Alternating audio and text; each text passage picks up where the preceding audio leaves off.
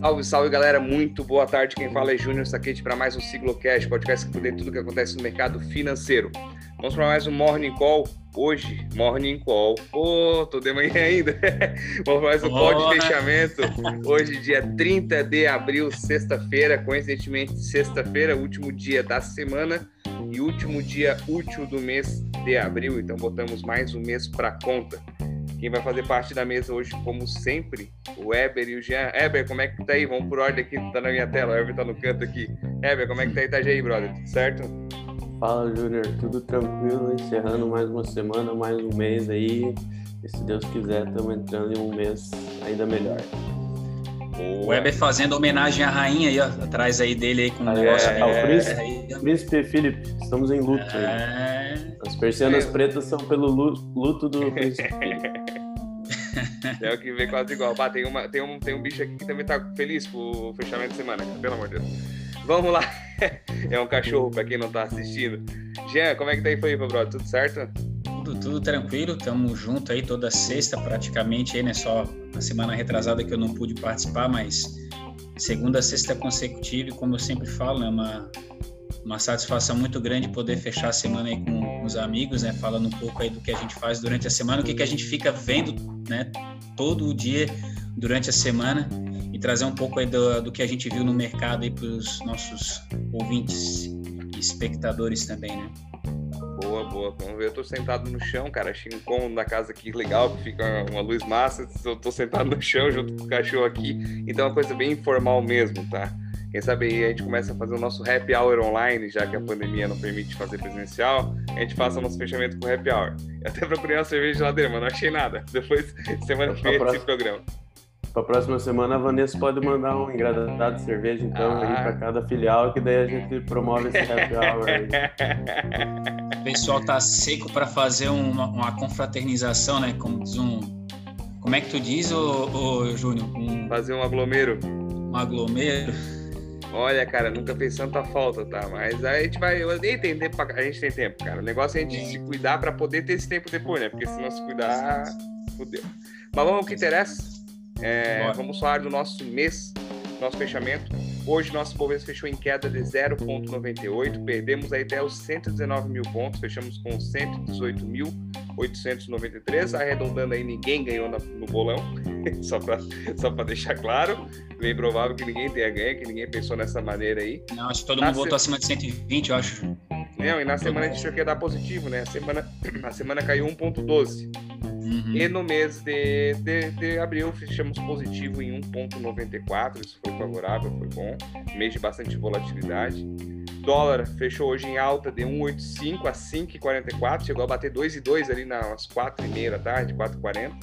A alta do dólar. Na semana, mesmo assim, estamos em queda de 1,18. E no mês de abril, acho que foi a menor queda desde novembro, tá? Caímos 3,5 o dólar ante o real baixou aí 13,5. Mas vamos entender o que rolou essa semana aí de noticiário político, Weber, questão geral de investimentos. Já dá um briefing para nós do que rolou essa semana. Até, até, até aproveitar para falar sobre esse último tema que você colocou agora aí na, na conversa, que foi o câmbio, né? A semana, é, como foi a última semana do mês, o, o último dia do mês é a formação do ADAPETAX, né? Então, tem toda essa pressão, essa volatilidade grande com a moeda, que tem um lado, né, um, os investidores querendo que a moeda suba e um outro lado querendo que a moeda desça. Né? Comprado né? então, e vendido. Viu, é, por isso que a gente viu bastante volatilidade no dólar essa semana, né? Mas vamos lá, mais uma semana para conta e também um mês, né? Mas a gente vai falar mais focado no que aconteceu durante essa semana. Uma semana bastante movimentada, com divulgação de, de balanços de empresas aqui no Brasil e lá fora também. Decisão de taxa de juros nos Estados Unidos e divulgação do PIB da economia americana. Vamos lá, vamos para o que interessa. A Bolsa Brasileira iniciou a semana aí no 0 a 0 com os investidores cautelosos sobre a questão da CPI do Covid. Depois o Weber vai trazer com mais detalhes isso para nós os impactos que, que isso pode né, trazer na, na, governabilidade do executivo. Na, na, segunda, tivemos também a divulgação do Boletim Focus, onde os economistas do mercado financeiro apontaram um fechamento de PIB no Brasil na casa de 3,09. Já a expectativa para a inflação, né, o IPCA, em 5,01, subindo em relação à semana anterior, que estava em 4,92. Em relação ao câmbio, que a gente falou agora, né? Espera-se um câmbio de 5,40 para o fim do ano. Na segunda, também foi divulgado ao mercado a fusão das empresas Soma, que é dona das marcas aí de vestuário bastante conhecidas aí pelo público feminino, a Farm e a Animale, com a Erig, né, fez essa fusão com a, com a empresa catarinense, um negócio que foi fechado em 5,1 bilhões, e nesse dia, por conta do negócio, as ações da Erig subiram mais de 26%. E no apagar das luzes, na segunda, a Vale divulgou seus resultados referentes aí ao primeiro trimestre, e os lucros tiveram um salto de quase nada, né? Só 2.220% em relação ao mesmo período de 2020. É, realmente foi, foi impressionante. E, e esse resultado teve influência do aumento da produção do minério de ferro e também pela alta do preço dessa commodity no mercado internacional, que valorizou quase 90% em um ano. E, e, e, com isso, a Vale bateu duas vezes recorde de cotação nessa semana. Na terça, tivemos um dia tenso na Bolsa Brasileira, que fechou com uma queda de 1% por conta de ruídos relacionados à saída de membros da equipe econômica de Paulo Guedes Tivemos também a divulgação do IPCA em abril, que teve alta de 0,6 em, em, relação a março, né? Os analistas esperavam aí uma alta de 0,69, então veio um pouquinho abaixo da expectativa. Foi divulgado também o CAGED nessa semana, que é o Cadastro Geral de, de Empregados e Desempregados, que criou em março em mais de 184 mil vagas de carteira assinadas.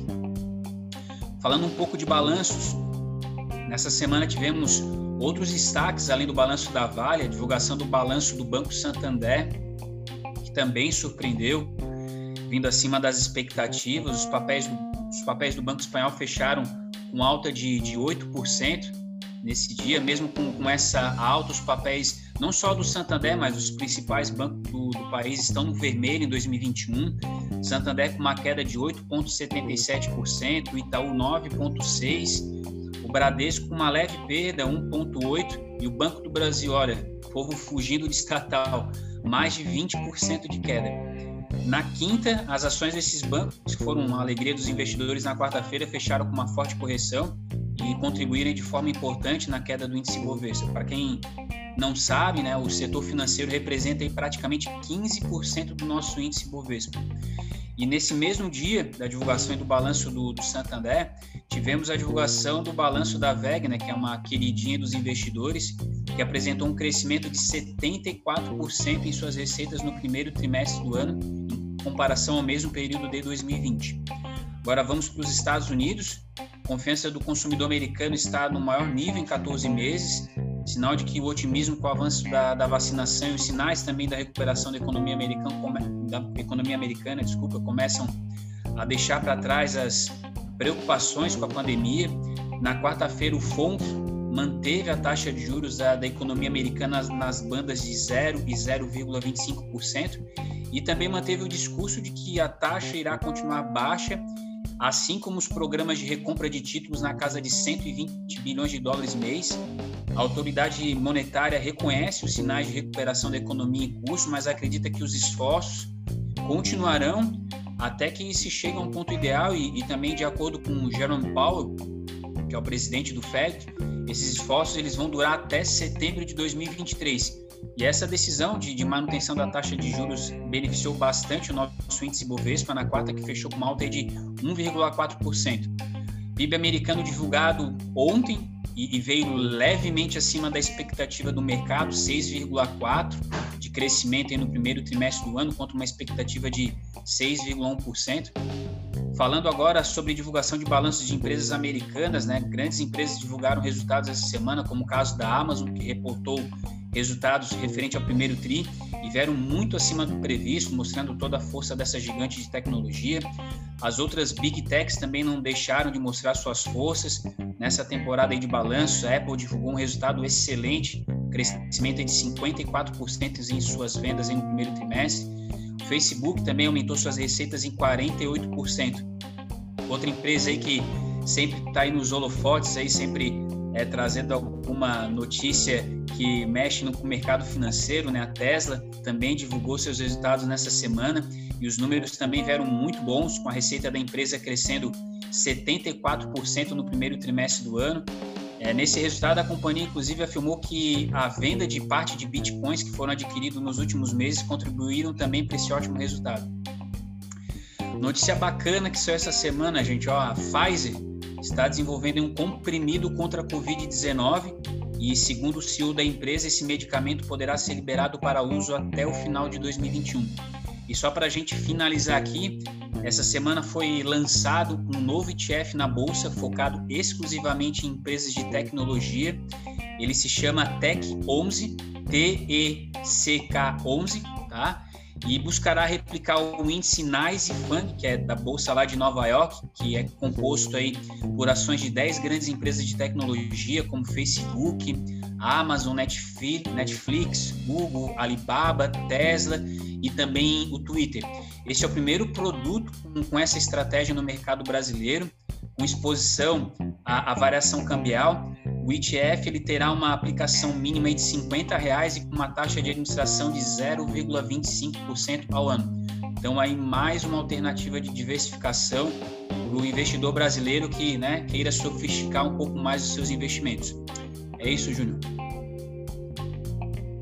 Vamos desmutar aqui que tinha um cachorro latindo. Coisa pra caramba. Pô, show. A... Pô, SpaceX teve um caso aí que no final de semana passado, eu acho, né? Que um carro bateu com duas. Sim. Dois caras, 40 e poucos anos, faleceram num carro autônomo. Bah, é, é complicado, né?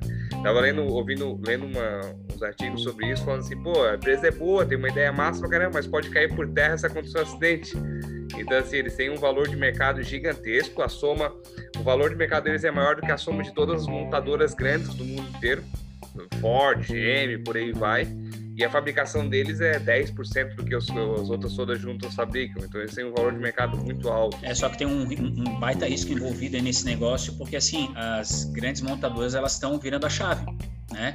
Você vê casos como Ford, a GM, a Volvo, né? Uh, então já, já, já anunciaram aí o quando vão parar de fabricar veículos aí à base de combustível fóssil, né? e vão passar, já estão na verdade montando carros elétricos, mas eles vão definitivamente parar, acho que boa parte deve parar em 2025, se eu não me engano. E isso é, na Europa já tem alguns países com restrição, né? Até 2023 tem que ser tudo é, elétrico. No caso, no caso lá na Europa, na Suécia, a Volvo é uma, é uma montadora sueca, né? 2023 realmente eles vão parar de fabricar carro com combustível fóssil, é só elétrico esse movimento está vindo com os híbridos, né? Na verdade, começou Sim. com os híbridos e tal. Só a Tesla que tem os puramente elétricos aí. Mas essa questão do acidente aí, pelo que eu vi, é, não tinha ninguém dirigindo o carro de fato. Né? Sim. Era algo que não é, era. Em modo de navegação. É.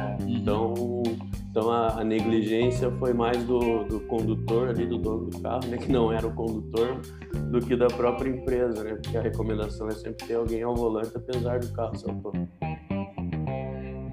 É, cara, quem pensa que trabalhar com investimento é só números, só não é exatamente, sabe de tudo um pouquinho, tá? Fica de olho, né? A Tesla caiu forte essa semana aí, hoje deu uma recuperada boa, subiu acho que quase 7% aí, então acho que um pouquinho, uns 2, 3% por causa do dólar, mas é, deu um repique aí, mas a Tesla é gigante, né? Tem SpaceX por trás, tem muita coisa. Já mandaram quatro astronautas, tava lendo ainda pouco. Bitcoin, né? Tem, você compra Tesla, compra Bitcoin junto. Hum. Eu tô antes da política viagem bem viagem. Eu acho que o Elon Musk tá fazendo viagem tripulada a Marte para então colocar Bitcoin como moeda central lá. hora que ele eu vi que a, a, Tesla ganhou, não sei se era um leilão ou concessão que a NASA vai usar as espaçonaves da Tesla para voltar para a Lua, né? Depois da depois de sei lá 40, 50 anos aí, ó, eles vão voltar para a Lua e vai ser utilizado as espaçonaves aí da Tesla. Acho que isso também foi uma notícia relevante. Boa. Jean, obrigado pelas, pela, pelas, pelas falas. Se a gente for reportar os balanços aí, a gente vai ficar a noite toda, que, cara, foi bastante divulgado, um monte de resultado positivo. Se o Rafa Algum... tivesse aqui hoje, nós ia dormir até Não, cara, tinha que pegar um bloquinho e anotar, tá ligado? Fazer certinho aqui o nome certinho. Mas vamos entender o que rolou de política aí, Eber. CPI do Covid, pessoal comentando bastante aí, movimentando. Eu vi, um, vi uns artigos aí de uns gestores falando sobre os riscos extremos que corre o país, que envolve a questão política também. Dá um briefing do que, que, do que, que rolou na política semana e quem sabe o que pode rolar semana que vem, que já está engatilhado. Segunda-feira pode ser que tenha um texto da reforma tributária. Isso aí já está é, já tá é. sabendo que pode ser que aconteça. Então, vamos lá.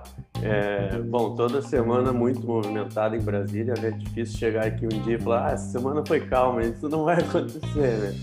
Bom, vamos começar pela CPI da Covid, então, já que nós já comentamos sobre ela. Terça-feira foi instaurada aí a comissão, é, como a gente já vinha trazendo umas duas semanas atrás, aí foi realmente o Omar Aziz, o presidente, e o Renan Calheiros é o relator da comissão. Foi tentado via justiça aí barrar essa relatoria do Renan Calheiros de várias formas e não foi conseguido, então agora não tem mais jeito. É, então começou o Bolsonaro é, juntou os cachorros e foi para cima do, do, Renan Calheiros via justiça. A Carla Zambelli pediu na segunda-feira, até foi deferido o pedido dela, mas já na terça, antes da reunião da comissão, o TRF é, suspendeu essa decisão. Na quarta-feira, depois de já instaurada a, a, a comissão, alguns senadores governistas pediram ao STF para para que o Renan fosse impedido de ser o relator e o ministro Lewandowski é, indeferiu aí o pedido, então o Renan Calheiros vai ser realmente o relator e vai ficar isento quando se tratar do estado da Alagoas. Mas segundo diz ele, o estado da Alagoas é o melhor estado, o estado mais bem gerido do Brasil, que eles não vão precisar nem olhar para o estado da Alagoas nesse CPI aí, porque o filho dele é, é fera, né? Então vamos ver se isso é verdade ou não, né? É, cara, então só, só, pra, um... só, só pra te interromper e botar minha indignação, assim, cara, é, é, é bizarro, cara, a gente tem que dar risada. A gente dá risada de tão bizarro que é, cara, e é uma coisa impressionante, assim, como passa, sabe? Aí semana que vem a gente vai ser o Calheiros, vai tudo certo e, e vai passando esses, esses negócios políticos aí foda. É, acho muito foda. Cara, é, assim, é, é, é, inacreditável, né? A gente acha que. Quando a gente acha que a gente já viu tudo nesse país, vem a Brasília sempre mostra pra gente que não, né, cara? Imagina, Renan Calheiros, um cara que tem mais processo nas costas do que ele, cara. Como é que pode, cara? E, cara, quando a gente tá lá em cima. Quando a gente tá em cima do poço, cara, lá em cima, já olhando coisa, vem lá e joga água, joga terra e desaba tudo de novo. É um. Eu ia falar que quando a gente tá no fim do poço, para tem mais lugar para cavar ainda. Não, além de cavar mais, eu jogo mais água em cima, cara. E, olha, mas continue aí, continue aí, só uma indignação momentânea. Então a CPI aí definiu a, a, os primeiros, primeiros calendários aí. Na terça-feira eles vão escutar o Luiz Mandetta e o Nelson Tacho, que foram os dois primeiros ministros do, do Bolsonaro, ministro da Saúde do Bolsonaro. Na terça-feira, na quarta-feira, o Pazuello, que esse dia promete pegar fogo aí, ó, essa CPI. Quarta-feira o Pazuello vai estar lá. O Pazuello, inclusive, que na terça, no dia da, instalação da CPI, apareceu no shopping lá em Manaus sem máscara, né? Então, então é a, a genialidade. O Richard da XP, que cobre a área política, ele fala a genialidade do dia, porque todo dia tem uma bola fora diferente diferente. E, bom, voltando, na quinta-feira daí vai vir o Marcelo Quiroga, que é o nosso ministro da Saúde, e o Barra Torres, que é o presidente da Anvisa, para dar alguns esclarecimentos aí. Foram, foram convocados também o secretário de Comunicação, Fábio Wagengarten, e os representantes da Pfizer para os para os senadores escutarem por que, que não foi comprada antes essas vacinas da Pfizer, teve aquela história que Bolsonaro não recebeu o pessoal da Pfizer, então é isso que eles vão, vão discutir. Também foi solicitado à Secretaria Municipal de Manaus aí, os documentos é, comprovando que foi é, sobre os pedidos de ajuda que a, a, Prefeitura de Manaus fez naquele, naquela situação que teve um. É, foi um período grave ali em Manaus, faltou oxigênio, muita gente morrendo. Então também vai ser investigado isso. A primeiro momento isso foi definido é, e mais requerimentos ali vão ser vão ser colocados e mais coisas vai acontecer nesse Covid. Por enquanto, agora terça-feira realmente começam ah, os trabalhos de, de, de oitiva e de investigação aí E na quarta-feira parece que vai pegar fogo e com o Pazuello, que é um dos grandes alvos dessa, dessa CPI. Né? É, vamos lá, voltando então pro, sobre a CPI é isso. Vamos falar sobre a reforma tributária que o nosso presidente da Câmara, Arthur Lira, aí falou que é a prioridade da pauta aí da, da Câmara. Isso é muito bom que isso avance, mas já tem muita divergência, muita coisa. Então, é, até essa semana, um dos deputados, não vou lembrar quem agora, falou em plenário que já estava tendo um acordo para votar em partes essa, essa reforma aí. E já teve gente falando, pô, não estou sabendo de acordo nenhum, o que está acontecendo aí? Então, então, não foi chegado nenhum acordo. Como é que vai ser votado isso? Tem muita é, tem, é, o projeto inicial ali tem muita divergência, muita, muita coisa que ainda não chegou nem perto de um acordo. E o Arthur Lira pediu para o relator aí até segunda-feira, dia 3 de maio, para tornar o parecer dele público aí, mas o relator ainda não deu, não deu indícios que isso vai acontecer. Então, ainda indefinida a situação, mas o importante é que está na prioridade da pauta, isso vai ser discutido, e quanto antes isso começa a ser discutido, antes começa a ser resolvido também. É um assunto realmente muito importante. Semana passada a gente trouxe aqui que a.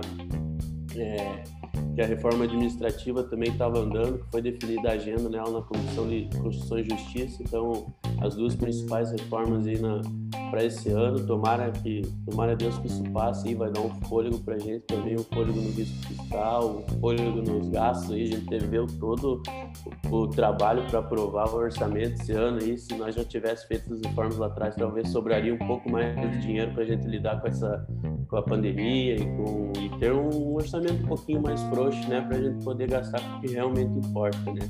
A gente gasta muito com, com despesa obrigatória a gente já, já começa praticamente devendo o ano. É, próximo assunto é, é, o STF obrigou essa semana o governo a criar um projeto de renda básica, é, puxaram lá do fundo do baú um projeto aprovado pelo Congresso, se não me engano, em 2004 ou 14, não sei que é 4 ou 14, não sei, que, que os deputados aprovaram e nunca foi colocado em prática e agora, agora resolveram que não, isso agora tem que acontecer. Então, é, o governo estima aí que para cumprir essa decisão do STF o custo vai ser 195 bilhões por ano, então não é um peixe grande, não é um susto pequeno, é, não é um peixe pequeno, não é um susto pequeno, né?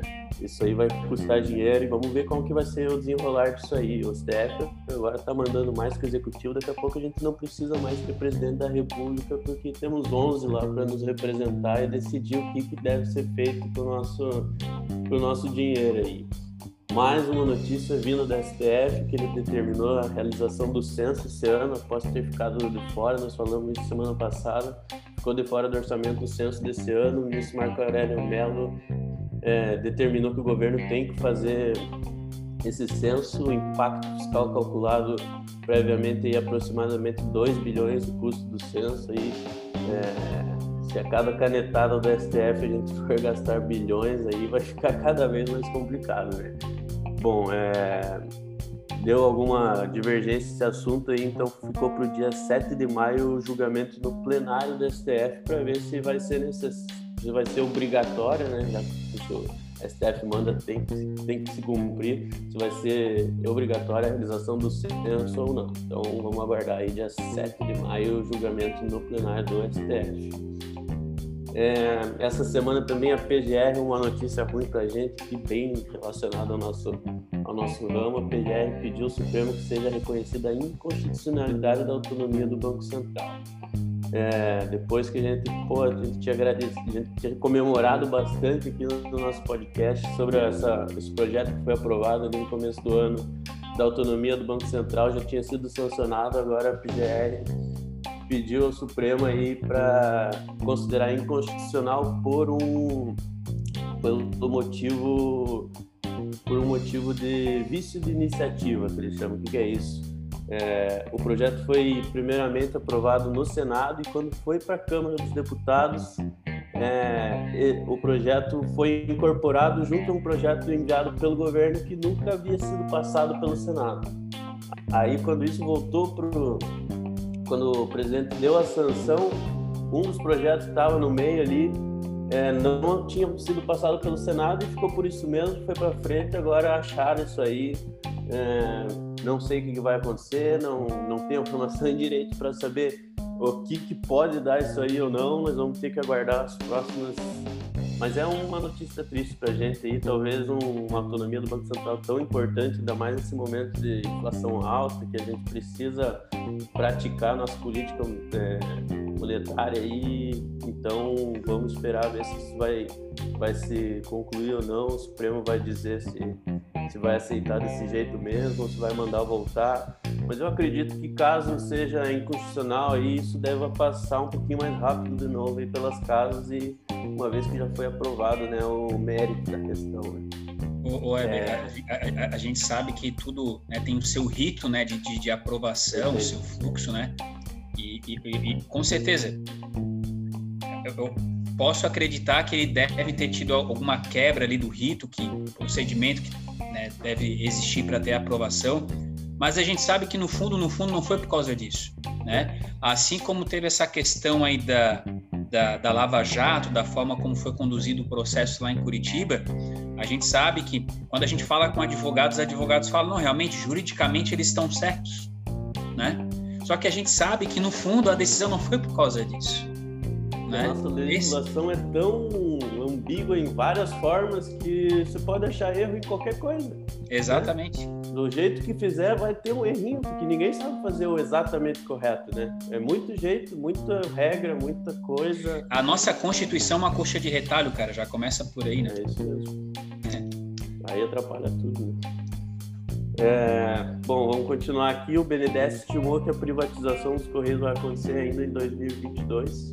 Então, isso é um projeto que está para passar aí pela Câmara. Eu acho que vai, vai ter a votação em pouco tempo aí. E a, e a estimativa é que ano que vem a gente já esteja com os Correios privatizados. Tomara a Deus que isso se concretize, né? É, como o Jean já bem disse, essa semana o Paulo Guedes fez algumas trocas aí na, no Ministério da Fazenda. É, o mercado a priori dança não gostou da, a dança da cadeira. Dança da, é, isso aí é, eu acho que é um pouco normal também, o pessoal cansa, é, deve ser uma deve ser dureza trabalhar no governo, né? Todo dia um 7 1 diferente. É, então foi uma troca ali de técnico por técnico. Funchal saiu do Tesouro, foi para foi para outra secretaria, então um pouquinho de jogo de cadeira, uns saíram, entraram, mas no final das contas parece que tudo vai continuar caminhando da, da mesma maneira aí. E por último, essa semana a justiça determinou a soltura aí do Eduardo Cunha, né, com base na jurisprudência que o Lula conseguiu na, da Lava Jato. Vou começar aí, a chorar, então... Weber. Eu vou começar a chorar daqui a pouco, cara. É, mas é. Porra, infelizmente é isso aí, né, cara? O, o, Lula conseguiu se livrar lá, agora todo mundo que estava no, no meio do negócio vai se livrar também, né? Então, ele continua preso em casa por outro processo, né? Mas essa, essa, essa questão aí da Lava Jato, eu acho que agora parece que até ele vai tirar a tornozeleira. Então, ele pode ficar em casa sem tornozeleira, né? Vamos ver se vai ficar em casa ou não, né? É, e, bom, passou um boi, tá passando outro e vai passar boiada. É isso aí. Infelizmente, é, eu coloquei no meu Instagram essa semana, ninguém solta a mão de ninguém.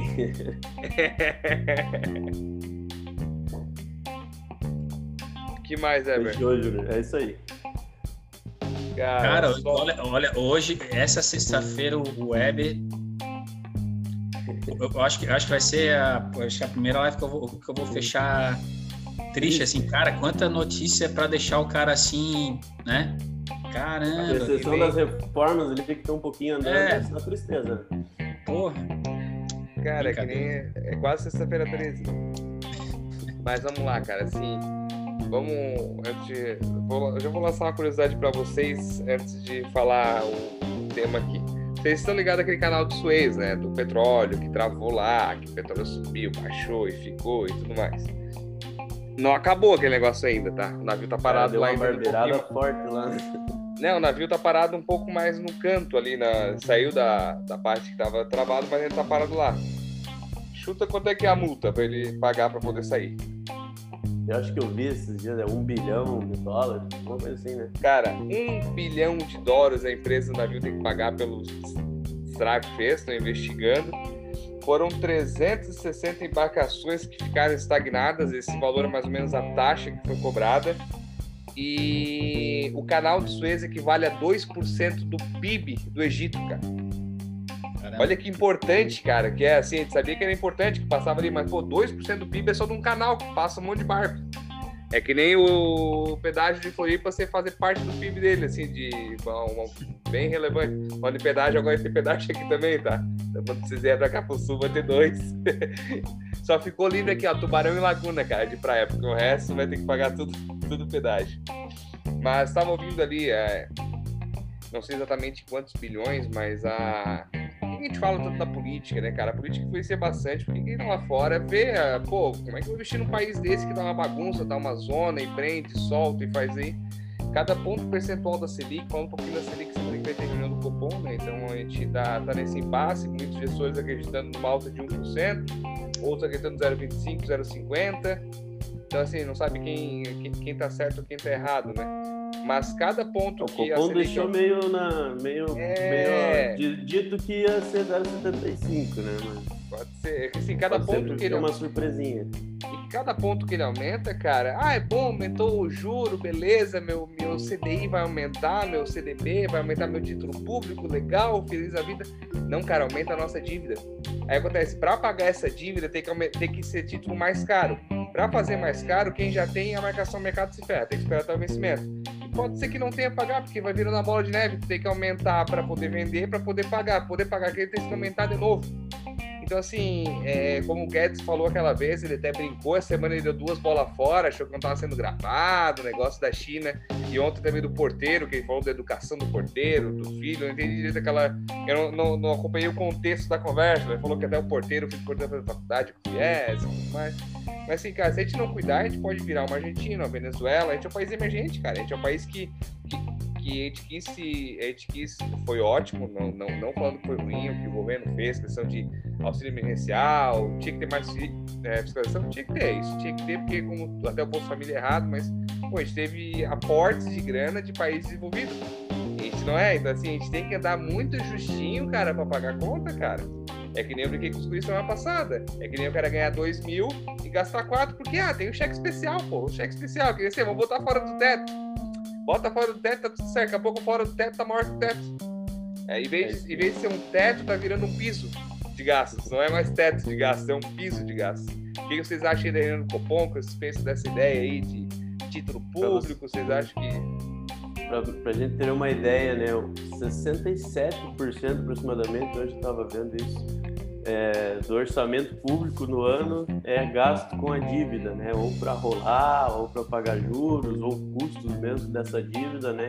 Então pensa que a gente arrecada aí, pô, 4 trilhões aí, mais ou menos, 4 trilhões e 200 bilhões por ano, por ano aí de, de impostos e a gente gasta, pô, quase 3 trilhões aí só para pagar e, e enrolar a dívida. Então quanto mais os juros crescer, a dívida vai ficar mais pesada e ano que vem o orçamento vai pesar ainda mais forte essa parte da dívida, né?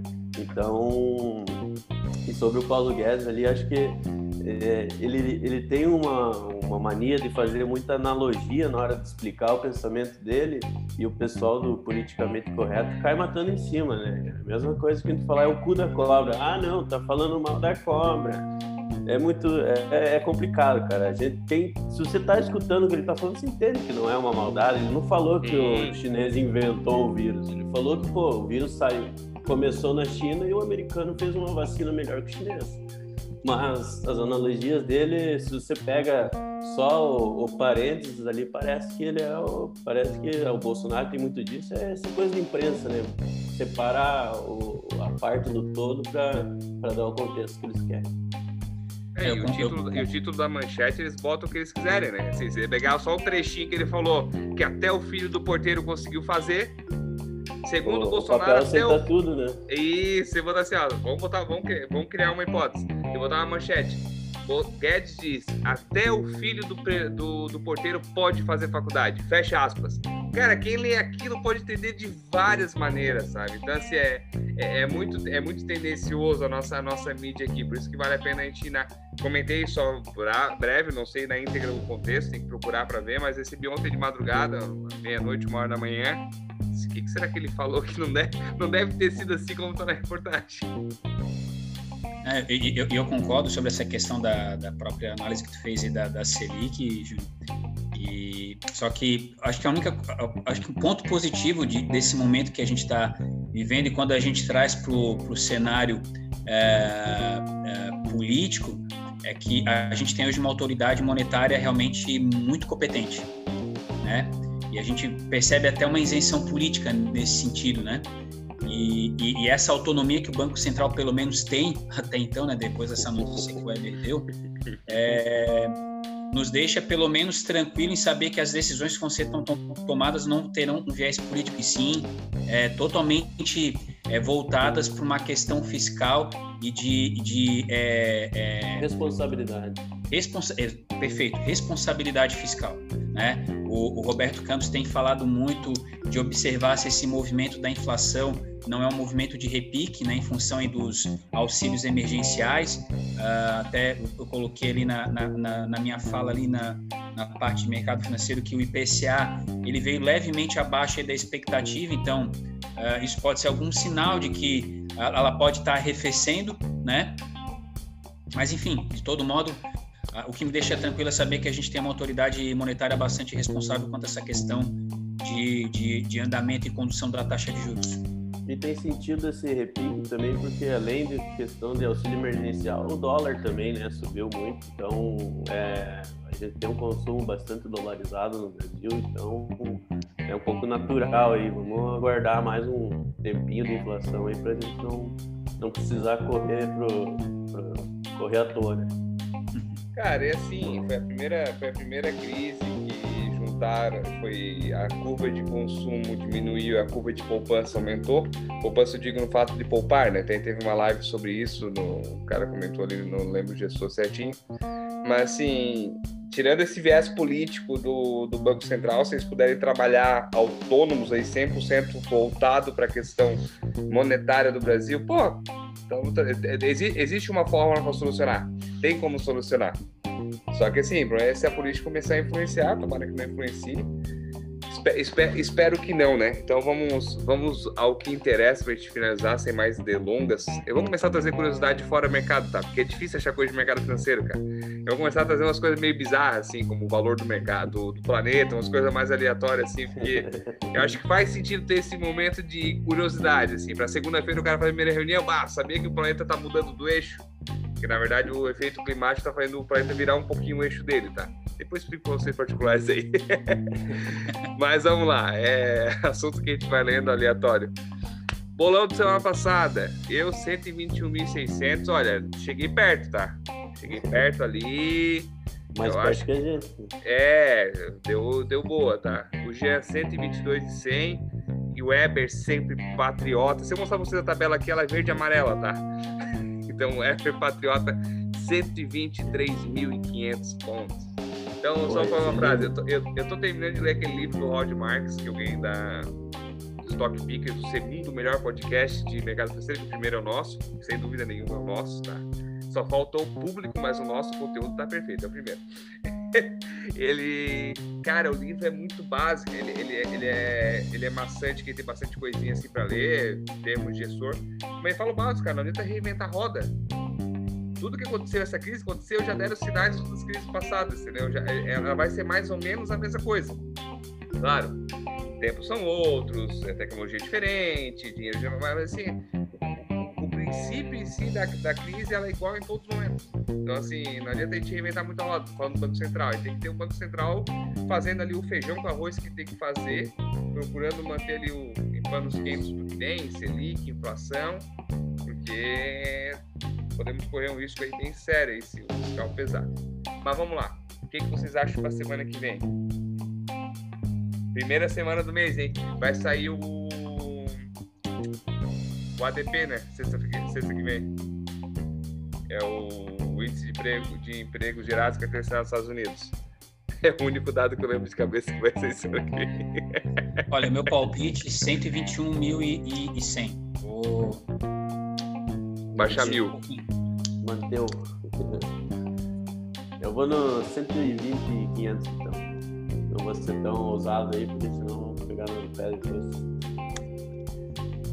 Cara, deixa eu olhar aqui com meus búzios, peraí. semana a gente tava ali, beijamos 122 ali.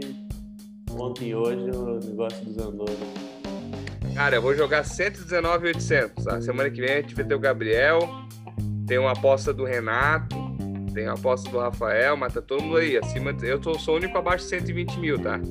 Às 119,800. Eu prefiro crescer pouquinho e constante do que dar essa repicada e depois fazer realizar. Fechou, gurizada? Fechou, show de bola. Tá anotado, obrigado pela presença de vocês. Mais uma sexta-feira, 6h31, já tá liberado o gole, já, já pode ficar à vontade todo mundo. Sextou. É, eu vou mandar e-mail pra Vanessa agora, já solicitando a reposição de, de cerveja para o happy hour semana que vem. Aí eu acho que todo mundo vai querer participar do podcast, tá? É, daí talvez a denúncia seja maior, né? Eu acho que a reunião da, eu acho que a reunião da 5 vai passar pra sexta daí. Fechou, gurizada. Obrigadão, um abraço, bom final de semana. Para quem tá ouvindo, obrigado aí. Segunda-feira começaremos nosso Morning Call no mesmo horário, no mesmo canal. Nos sigam nas redes sociais. Daqui a pouco esse vídeo sobe no YouTube. Quem tá inscrito vai receber o sininho. Quem não tá, só pesquisar lá e se inscrever. Jean, obrigado pela presença. Valeu, Júnior. Obrigado. Até semana que vem. Weber. Valeu, meu brother. Obrigado aí. Valeu, irmão. Bom fim de semana pra todo tá mundo. Esse negócio, tá esse negócio do Felipe aí, da rainha. Sabia que lá eles não podem usar as mulheres não podem usar saias, vestidos sem usar meia. É regra. E quando a rainha para de comer, todo mundo para. Independente se deu só uma garfada, tá?